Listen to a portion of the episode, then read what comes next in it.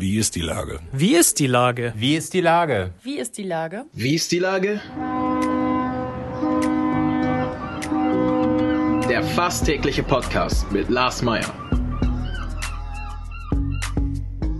Wie ist die Lage? Unser fast täglicher Podcast als Kooperation mit der Mopo und der Gute-Leute-Fabrik spürt tagesaktuellen Fragen nach. Macher, Musikerinnen, Models, Mütter und Politiker, genauso wie Schwestern, Schweißer, Freiberufler oder Helfer, kommen knapp 15 Minuten zu Wort. Die Auswahl ist rein subjektiv, aber immer spannend und überraschend. Mein Name ist Lars Meyer und ich rufe fast täglich gute Leute an. Unser Partner, der das diese Woche möglich macht, ist Haifi Klubben. Herzlichen Dank. Heute befrage ich die zweite Bürgermeisterin und Wissenschaftssenatorin Katharina Fegebank. Ahoi, Katharina. Moin, hallo Lars. Liebe Katharina, was war anstrengender, der Wahlkampf oder die Koalitionsverhandlungen, die jetzt gerade beendet wurden?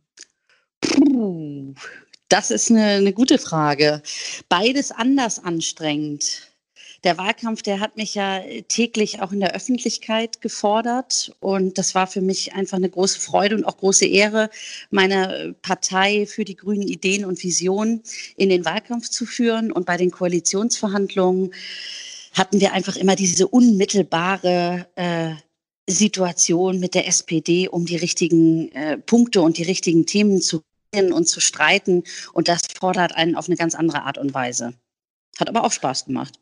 Habt ihr da so ein bisschen aus dem äh, Erfolg innerhalb der, des Wahlkampfs so ein bisschen die Energie auch verloren, dadurch, dass dann durch, bedingt durch die Krise, die dann kam, äh, Koalitionshandlungen verzögert wurden und verschoben wurden? Hatte da irgendwie die SPD doch ein bisschen mehr Vorteile auf ihrer Seite? Ich hatte nicht das Gefühl, dass wir weniger energiegeladen in die Koalitionsverhandlungen gegangen sind. Und wir waren auch, wie ich fand, extrem gut vorbereitet und zwar zu allen Themen durch die Reihe weg, unabhängig davon, ob wir sie die letzten fünf Jahre verantwortet hatten oder nicht. Aber in der Tat, wir haben ja recht spät gestartet, zwei Monate nach den Wahlen am 23.02. Und man merkte eigentlich zu jeder Zeit, da sitzen zwei Wahlsiegerinnen am Tisch sich gegenüber. Wir mit unserer Verdoppelung des Ergebnisses und die SPD mit äh, knapp 40 Prozent, also voll gegen den Bundestrend und viel besser als in anderen Bundesländern. Und das hat sich schon bemerkbar gemacht. Das war echt manchmal ein hartes, zähes Ringen, immer auf Augenhöhe. Aber die SPD hatte natürlich auch sicherlich durch den Fokus Corona äh, so ein bisschen Oberwasser an, an einigen Stellen es ist ja jetzt alles äh, bestimmt und beschlossen worden. Jetzt kannst du es ja sagen. Gibt es so ein Thema, wo du persönlich sagst, ach Mensch, schade, da hätte ich gerne noch ein bisschen mehr im Koalitionsvertrag drin gehabt? Also wenn ich auf das Gesamtkunstwerk gucke, und ähm, das mache ich als Verhandlungsführerin auch ganz selbstbewusst.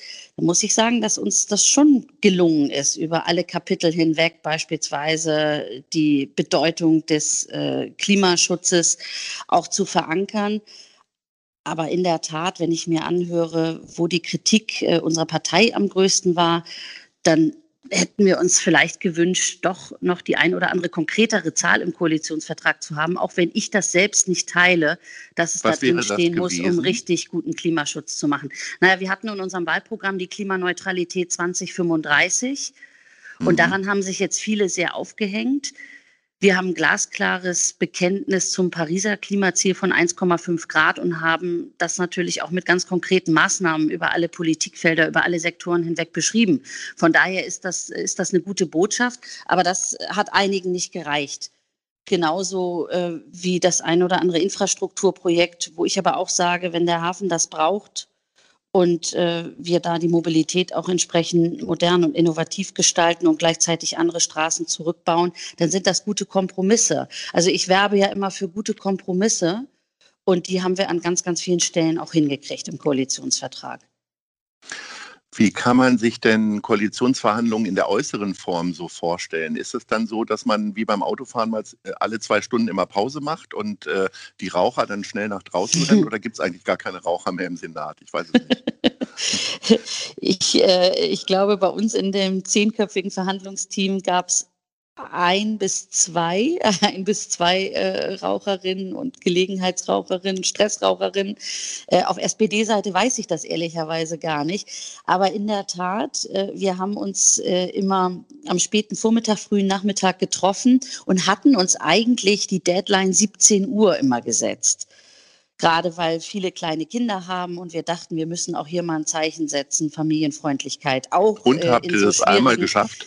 Verhandlungen walten zu lassen. Ich muss mal scharf nachdenken. Ich glaube, wir haben es einmal geschafft und ansonsten haben wir es immer grandios gerissen. Das hat die Presse ja auch mitbekommen, weil dann das Statement auf 18, teilweise 19 Uhr verschoben wurde. Es gab Verhandlungstage, wo wir so spät in den Abend hinein verhandelt haben, dass wir dann erst am Folgetag oder mit Beginn der nächsten Verhandlungen dann auch der Öffentlichkeit unsere Ergebnisse präsentiert haben.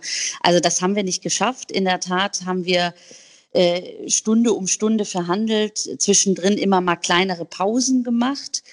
Ähm, auch teilweise Auszeiten. Das sind dann aber keine Pausen, sondern die dienen dazu, wenn einer der Partner sagt, so, wir haben jetzt hier mal unter uns Gesprächsbedarf oder wir kommen hier an der Stelle nicht weiter und müssen mal beraten äh, unter uns, äh, wie wir, äh, wie wir dieses Problem dann lösen oder welchen Vorschlag wir der Gegenseite dann jeweils unterbreiten, gerade wenn man sich verhakt hat. Also Pausen sind sehr kurz gekommen, muss ich im Nachhinein sagen.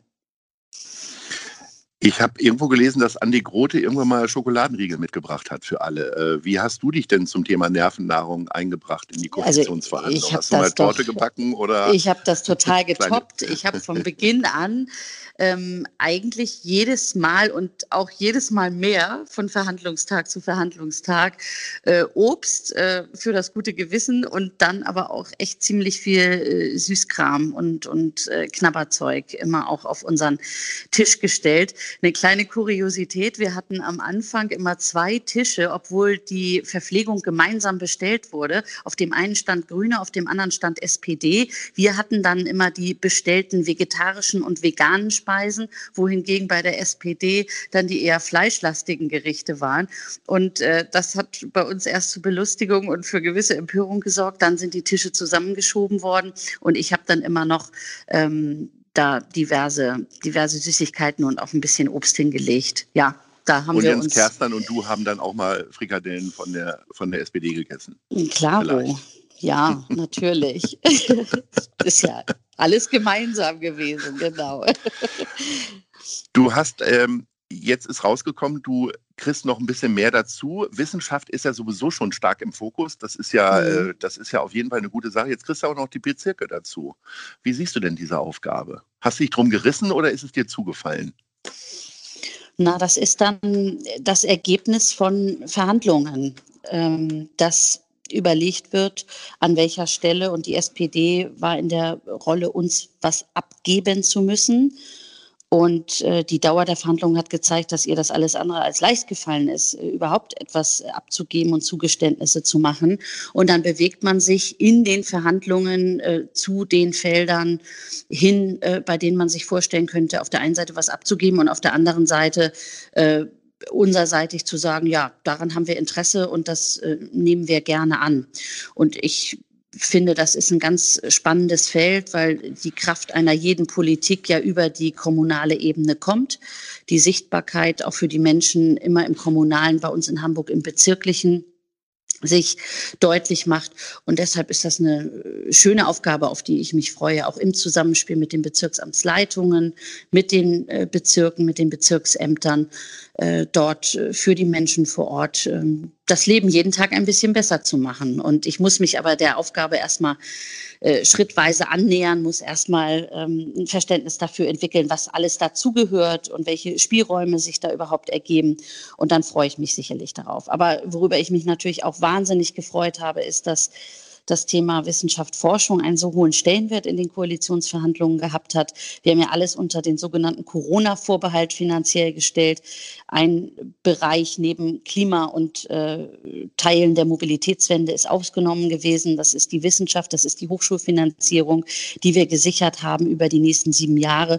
Und das hat es eigentlich so noch nicht gegeben in Hamburg, dass man diesem Feld eine so große Bedeutung äh, für die Zukunft der Stadt zumisst. Eine Personalie, die irgendwie gefühlt die ganze Zeit klar war, war Agnes Tjax. Die Frage war eigentlich nur, kriegt er jetzt nur Verkehr oder auch Wirtschaft dazu?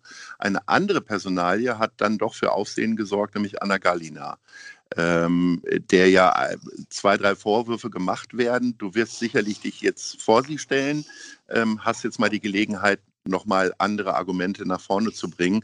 Also ein Punkt war, äh, sie hat kein Jura studiert und vorher mit Jura nicht viel zu tun gehabt hat jetzt dann aber auch privat wiederum Verwerfungen äh, mit der Staatsanwaltschaft offensichtlich, die sie dann kontrollieren soll. Äh, wie siehst du das? Ja, also erstmal gilt die Unschuldsvermutung. Ähm, es gibt in Deutschland auch keine Sippenhaft, wenn du auf äh, die Strafanzeige gegen ihren ehemaligen Partner und Fraktionsvorsitzenden der Grünen in Mitte anspielst. Und dann ist es so, dass Anna eine sehr erfahrene, sehr kompetente Politikerin ist. Sie hat äh, über fünf Jahre unseren Landesverband geführt, hat uns durch den Programmprozess und durch den Wahlkampf jetzt mit einem großen Erfolg gebracht.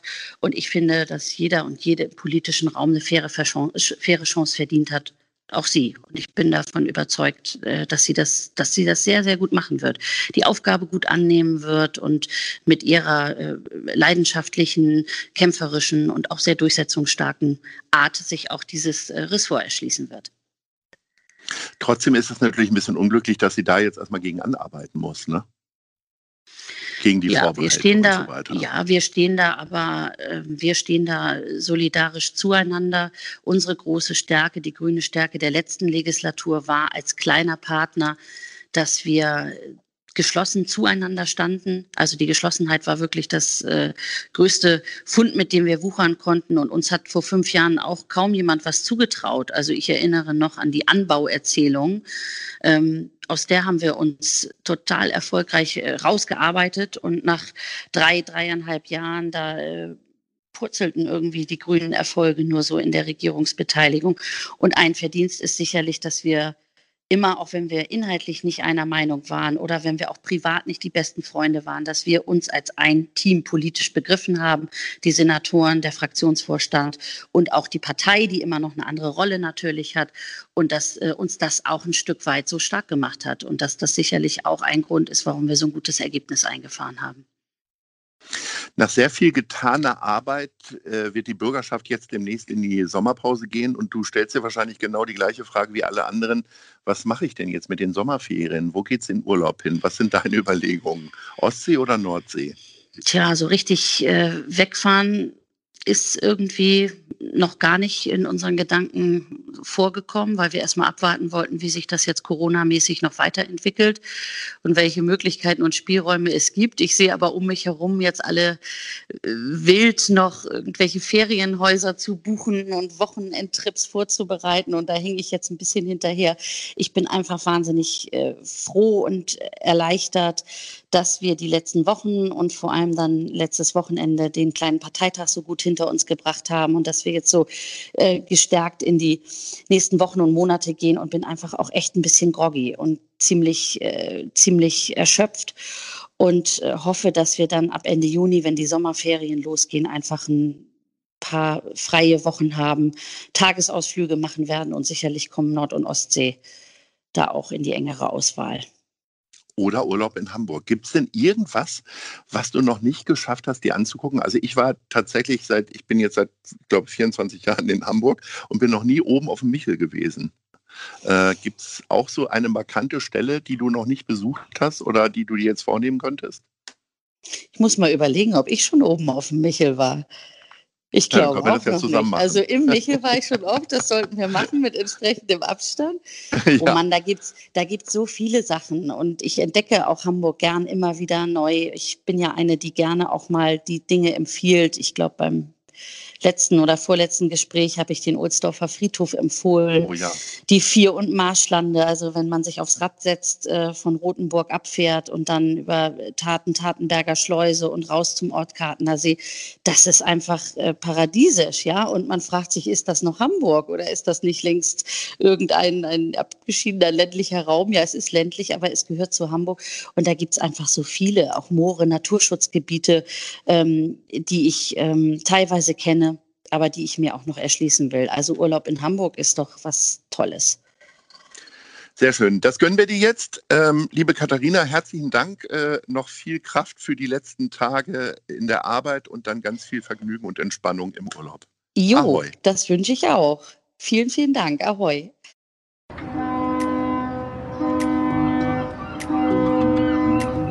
Dieser Podcast ist eine Produktion der Gute-Leute-Fabrik und der Hamburger Morgenpost.